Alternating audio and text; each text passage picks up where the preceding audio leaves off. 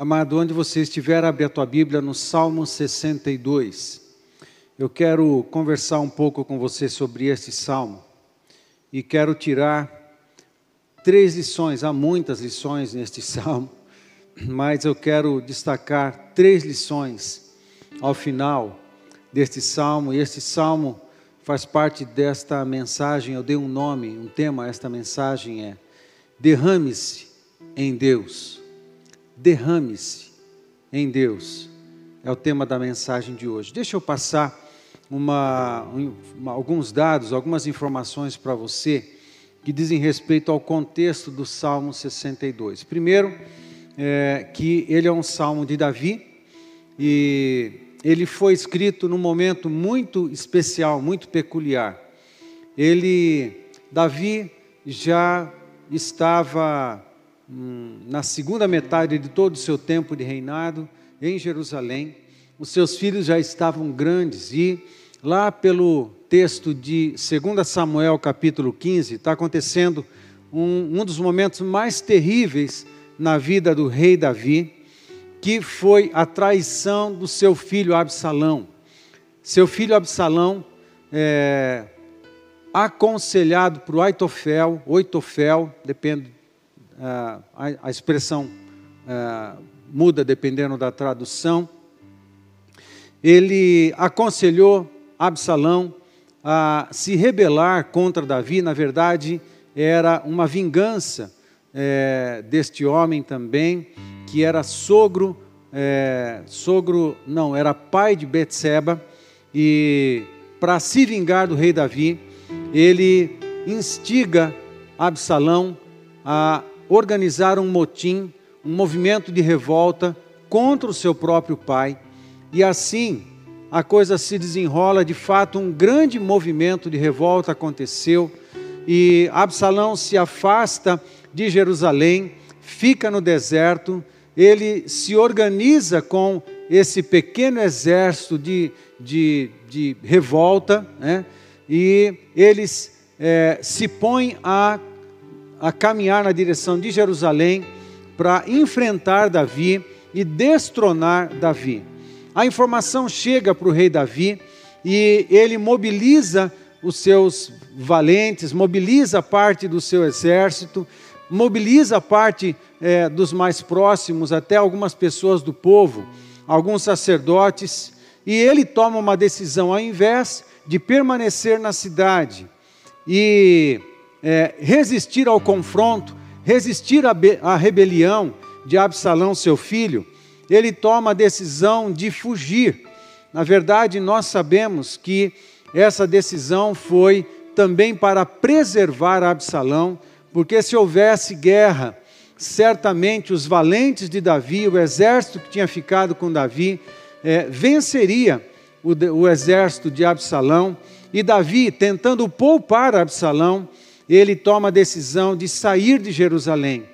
E a contragosto de muitos da, da, das autoridades que andavam com o rei, mesmo assim ele é, não abriu mão da, da, da decisão de se afastar e ele se mobiliza junto com vários das suas, dos seus valentes, seus generais, também o sacerdote, também Zadok. Zadok, ao invés de ir com Davi, fica em Jerusalém e alguns outros que ficam também em Jerusalém, mas ele, ele foge, ele vai na direção do deserto.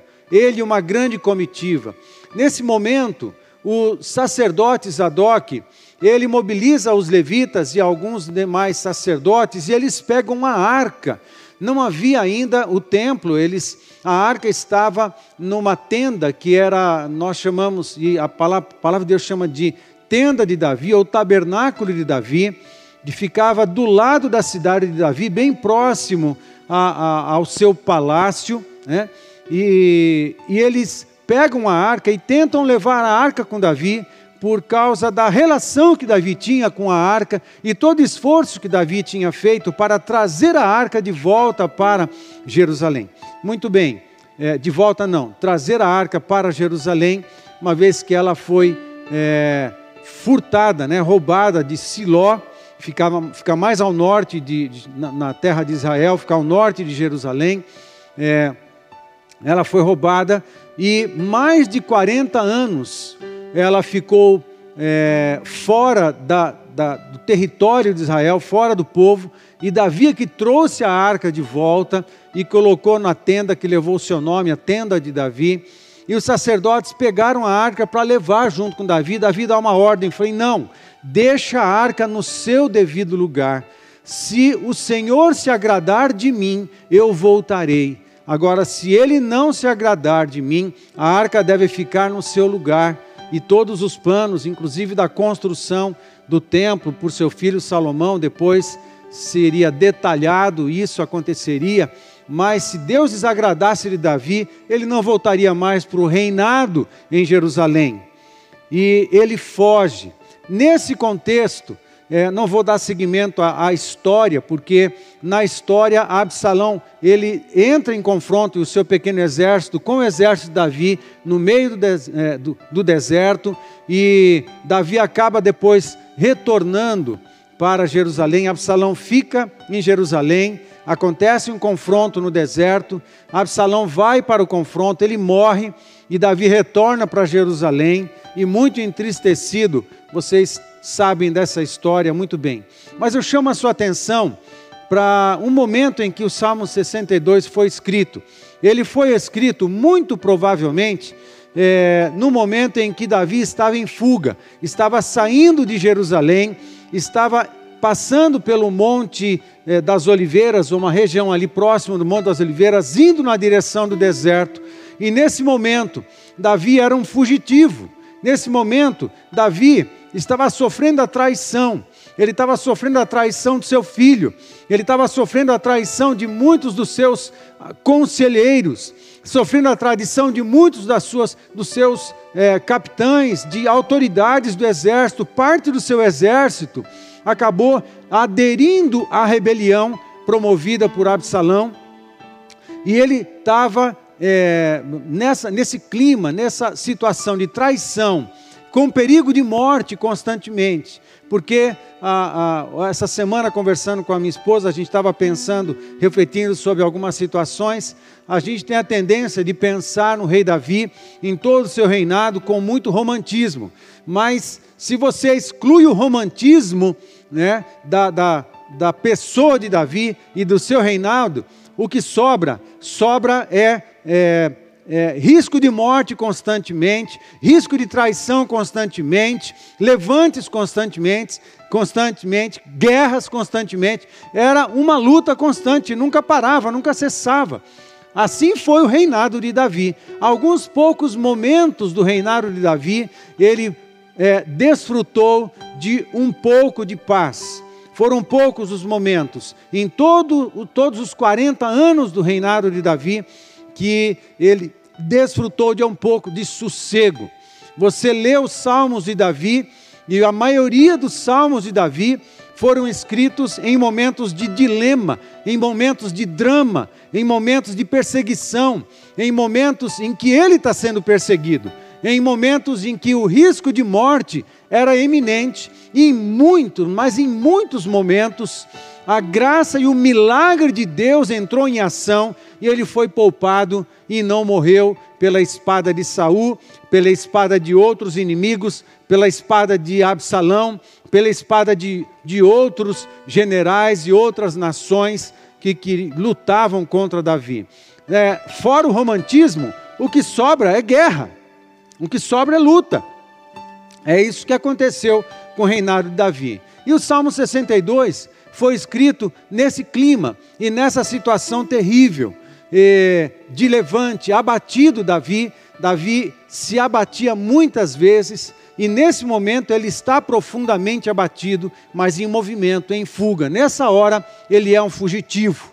Ele é um fugitivo e está com risco de morrer pela espada do seu próprio filho morrer numa guerra, morrer diante de, um, de uma batalha, pela espada de um outro rei, pela espada de um outro general, é uma coisa, mas ser traído pelo filho, morrer pela espada de Absalão, que deveria assumir o trono no seu devido tempo, não tinha menor sentido. Certamente o coração de Davi estava esmagado e não dá para descrever a situação, a não ser lendo vários dos salmos. Portanto, nessa situação é que Davi escreve o Salmo 62. É lógico, ele, ele escreve, e o Salmo 62 tem uma evolução, ele é uma experiência, todo salmo é resultado de uma experiência, de uma experiência de perigo, de uma experiência de perseguição e uma experiência de livramento. A maioria dos salmos, alguns foram escritos em partes,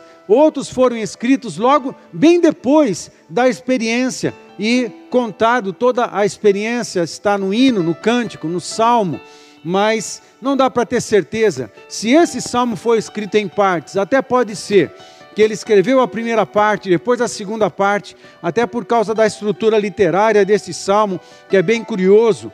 Até o verso 4, o salmo é um salmo de lamento, mas o verso do verso 5 até o verso, na verdade, até o verso 8, ele é um salmo de lamento, mas do verso 9 até o 12, ele é um salmo sapiencial. Então são, é um salmo com dois estilos literários bem interessantes, mas todo ele, todo o texto, a história do salmo conta a experiência que Davi teve da fuga de Jerusalém e como ele lidou com isso no coração. É essa mensagem que eu vou repartir para você ao final. Como Davi lidou com isso ao coração? Quais foram, o que, quais são os conselhos que ele reparte neste salmo que ajudaria o leitor deste cântico, a, aquele que cantaria este hino posteriormente, e a nós que temos hoje esta palavra nas mãos, é como essa, esse salmo nos ajuda nos nossos dias de guerra e de batalha, nos nossos é, momentos de perigo, nos nossos momentos de rejeição, nos momentos em que nós somos é, acometidos por setas de, de, de rejeição, setas que afetam o nosso coração, nos desanimando das coisas, ou diante de perigos de morte, seja ela por uma enfermidade, seja ela por uma virose, seja ela por qualquer outra coisa, perigos de, de é, qualquer coisa que você pudesse pensar. Como Davi lidou e quais são os conselhos de Davi é, nesse salmo para mim e para você em tempos de perigo, em, em tempos de perseguição, em tempos de instabilidade, em tempos em que estamos abatidos e entristecidos por causa dos problemas. Vamos ler o salmo. Ao mestre de canto, segundo a melodia de Gedutum, de Davi, o salmo. Gedutum era um dos líderes de, de adoração, junto com é, Asaf e um outro, um outro líder. O texto inicia verso 1 dizendo: Somente em Deus, ó minha alma, espera silenciosa. Dele vem a minha salvação. Só Ele é a minha rocha e a minha salvação. E o meu alto refúgio, não serei muito abalado. Presta atenção nesses dois versos, porque ele se repete de maneira não exata, mas com pequenas diferenças que demonstram uma evolução da ideia, uma evolução da experiência de Davi nos versos 5 e 6.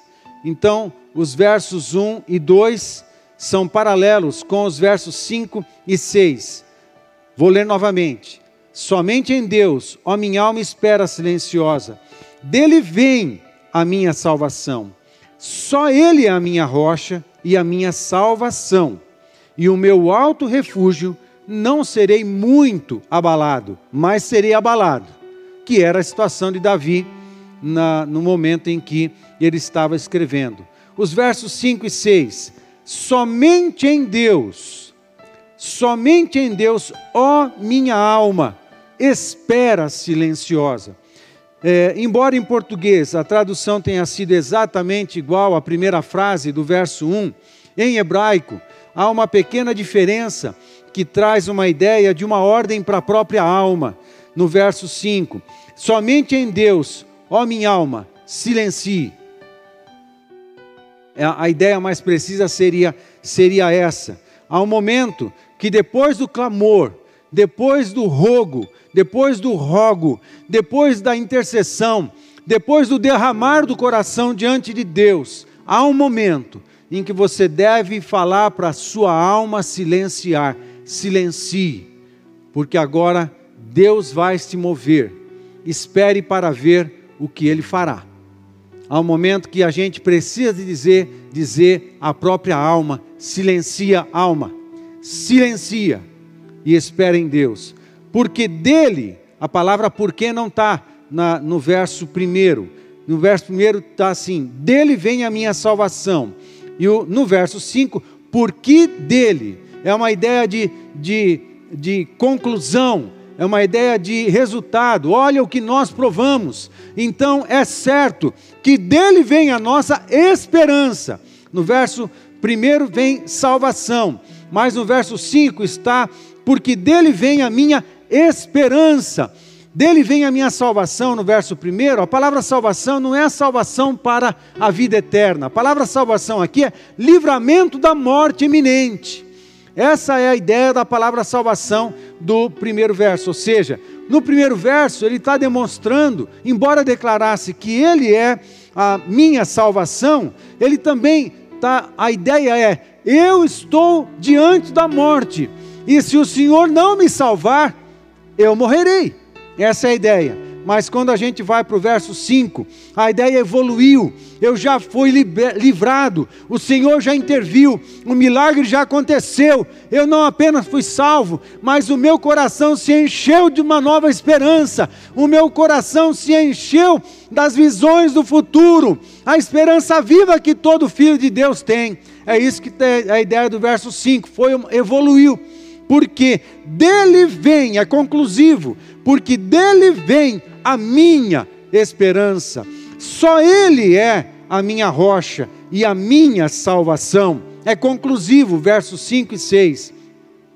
Só Ele é a minha rocha e a minha salvação, e o meu alto refúgio, não serei jamais abalado. No verso 2, está escrito: Não serei muito abalado, porque o verso 2 diz respeito ao tempo da instabilidade, o tempo da fuga no deserto, o tempo do sentimento de traição, o tempo do risco de morte. Mas no verso 6, a experiência evoluiu para o livramento, Deus exerceu o livramento, Ele já provou a salvação, a esperança cobriu o seu coração.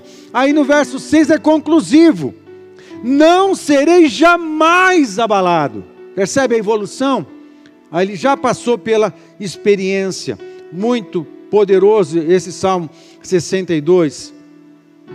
Quando é, o verso segue, de Deus, verso 7, de Deus dependem a minha salvação e a minha glória. Os versos 7 e 8, eles estão ligados aos versos 5 e 6, evidentemente, mas porque eles dão uma ampliada ao conceito do verso 6 embora essa explosão de fé de Davi, essa explosão de satisfação, essa declaração de esperança, essa declaração de fé e firmeza, não serei jamais abalado. Ele dá uma, uma dissertada a respeito dessa ideia, ele dá uma ampliada nos versos 7 e 8 e diz assim: De Deus dependem a minha salvação e a minha glória. Ou seja, ele já inseriu a expressão, a minha salvação Lá, em, lá atrás ele está falando: a minha salvação, eu vou ser morto se Deus não me salvar.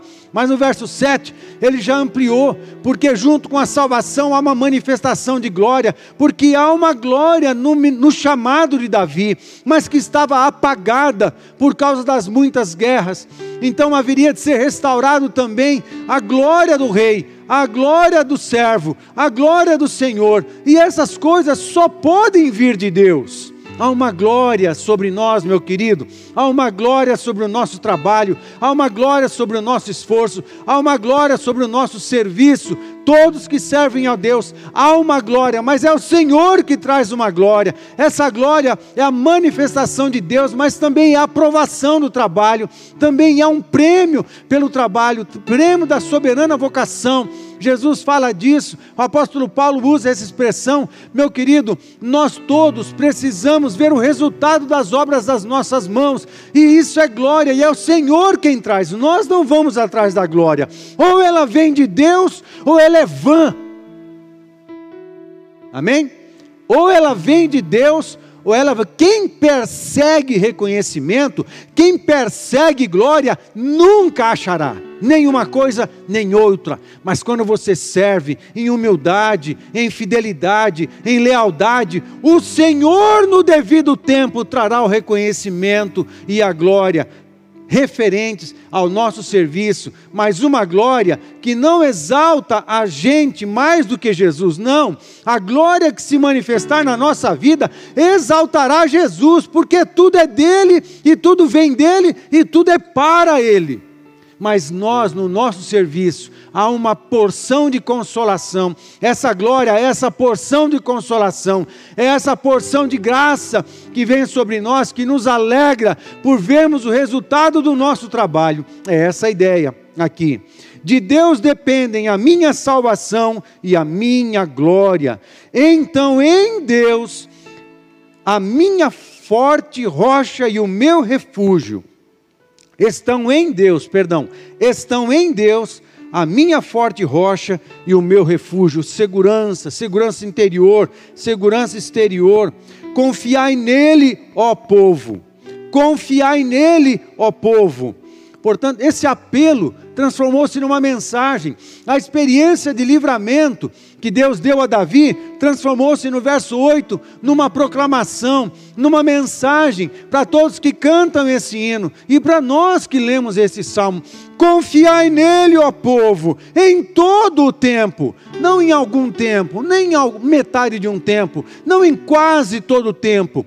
Confiai nele, ó povo, em todo o tempo, não é um só segundo que esteja, esteja fora do controle do poder de Deus. Derramai perante Ele o vosso coração. Deus é o nosso refúgio. Muito interessante, verso 8. Olha a mensagem, o apelo do verso 8: Confiai nele, ó povo, em todo o tempo, derramai perante ele o vosso coração. Deus é o nosso refúgio. E eu fico por aqui e faço ah, as, três, é, as três lições, reparto com você as três lições nesse salmo. Primeiro, baseado no que conversamos, na experiência de Davi, de estar absolutamente aflito, absolutamente abalado, absolutamente é, desgastado, absolutamente amedrontado, estava profundamente ofendido também é, por causa do fato do teu filho, seu filho Absalão estar se revoltando contra ele, fugindo de Jerusalém, fugindo da sua casa. Aí Deus intervém, ele clama ao Senhor, Deus intervém, ele tem uma experiência de salvação, de livramento, a sua glória foi restaurada, o respeito para com ele foi restaurado, porque ele se derramou. É a grande mensagem do verso 8. Ele se derramou. Primeira coisa, primeira lição, três lições. Primeira lição: derrame perante ele o seu coração. Derrame perante ele o seu coração.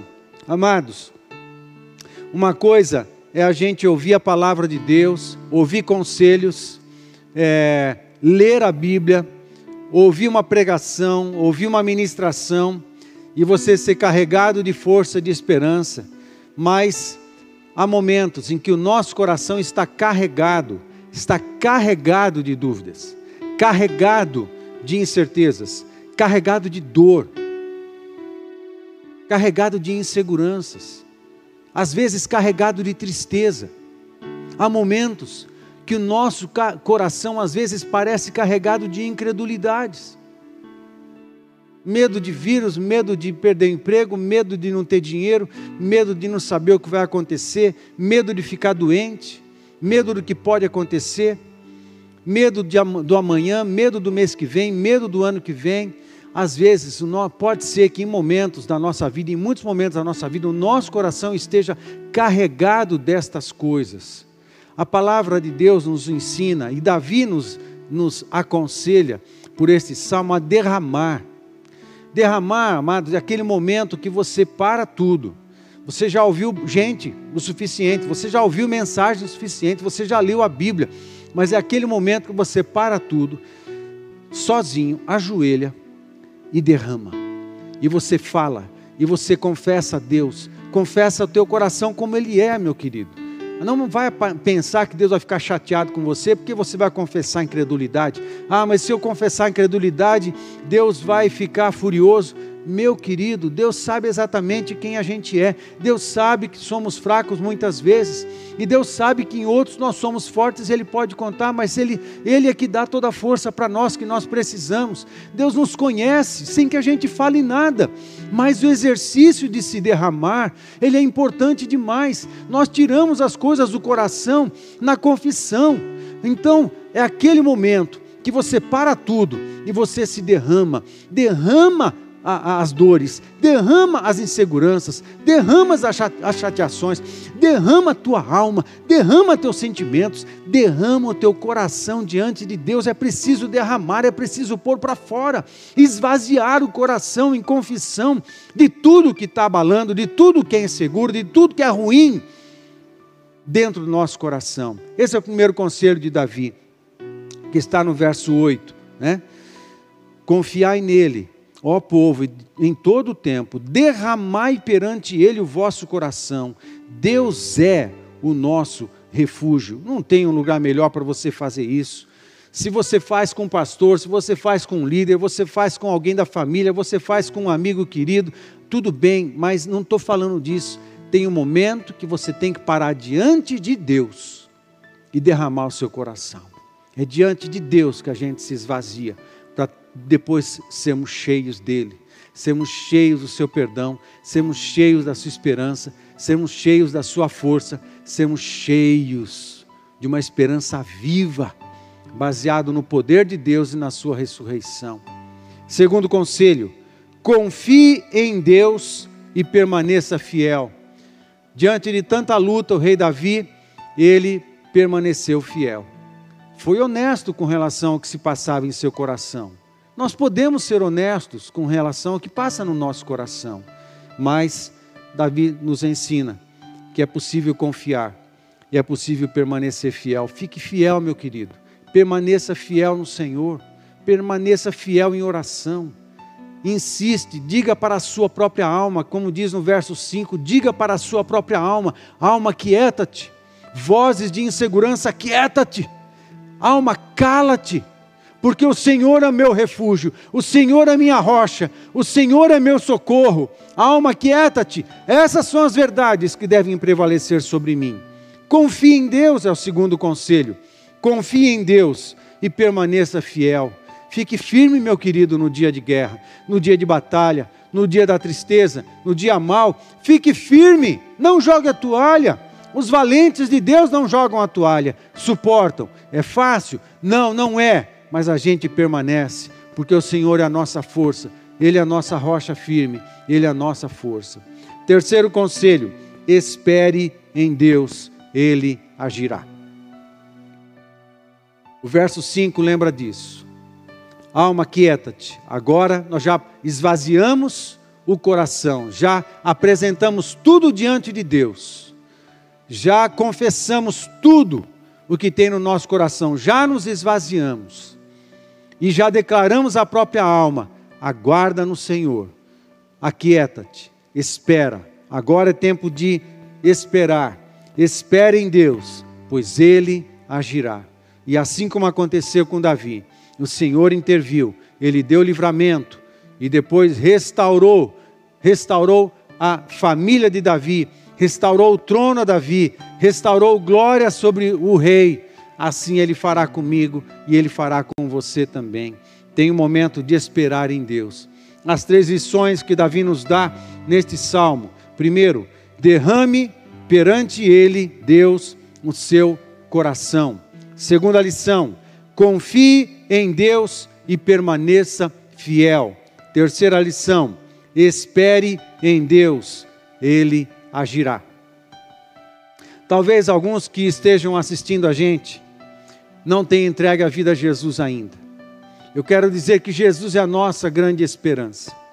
Nós podemos provar da presença de Deus, provar da, dos livramentos de Deus, provar dos moveres do seu Espírito, provar dos seus milagres, quando nós abrimos a nossa vida para o Senhor vir. Amado, Jesus morreu na cruz do Calvário por causa dos nossos pecados. Nós é que pregamos Jesus na cruz do Calvário. E Ele precisa ser Senhor dentro de nós, Ele precisa governar a nossa vida. Amado, toda a força que Deus pode derramar sobre você, toda a esperança viva que Ele pode entregar ao teu coração, toda a segurança e todo o livramento e todo o milagre que Ele pode derramar por você, sempre virá através de Jesus. Jesus é o autor, Jesus é a causa, Jesus é aquele que nos salvou, é por Jesus que todas as bênçãos chegam a nós. É preciso reconhecer que Ele morreu na cruz do Calvário por mim. É preciso reconhecer que Ele morreu na cruz do Calvário por você. E diante desse reconhecimento, é preciso pedir perdão a Deus pelos pecados. É preciso abrir o coração para Jesus entrar e numa oração dizer: Jesus, entra no meu coração. Hoje eu estou entendendo que o Senhor foi para a cruz pelos meus pecados. Eu não preciso conviver com os meus pecados. Eu não aguento conviver com os meus pecados. Eu não suporto a carga e o mal-estar dos pecados na minha vida. Os pecados só me castigam, os pecados só me roubam a paz, os pecados só me roubam a alegria os pecados só me roubam a organização interna. Oh Deus, eu não suporto mais viver com os meus pecados. Eu peço perdão por todos eles, todos eles. Por favor, me limpa de todo o pecado. E eu entrego a minha vida nas tuas mãos. E eu convido Jesus para entrar e governar a minha vida agora. Eu pertenço ao Senhor agora, exclusivamente. Você precisa fazer essa oração. Faça comigo essa oração agora. Senhor, eu entrego a minha vida ao Senhor. De fato, eu reconheço que Jesus morreu na cruz por mim. E agora, Senhor, me perdoa de todos os pecados, porque de fato eu não suporto conviver com eles. Ó Deus, me perdoa, me purifica. Ó Deus, Jesus, o teu sangue é poderoso para me purificar de todo o pecado. Então o teu sangue entra em vigência na minha vida, me limpe, me purifique, me purifique completamente de todos os pecados da minha vida. Jesus, eu entrego a minha vida para o Senhor. E eu peço que o Senhor entre em mim e o Senhor passe a ser Senhor na minha vida, governa a minha vida nos detalhes, por favor. Eu faço essa oração também no teu nome no nome de Jesus, amém. Se você fez essa oração comigo, meu querido, por favor, manda uma mensagem para a gente. A gente quer ajudar você a caminhar com o Senhor. Entrega a tua vida a Jesus, deixa Ele cuidar de você. Deixa Ele cuidar de você. Só em Jesus temos esperança. Só em Jesus temos força verdadeira. Só em Jesus temos salvação. E a você, meu querido, que já anda com Ele Derrame-se perante Ele o seu coração. Confie em Deus e permaneça fiel. Espere em Deus, porque Ele agirá. Deus te abençoe.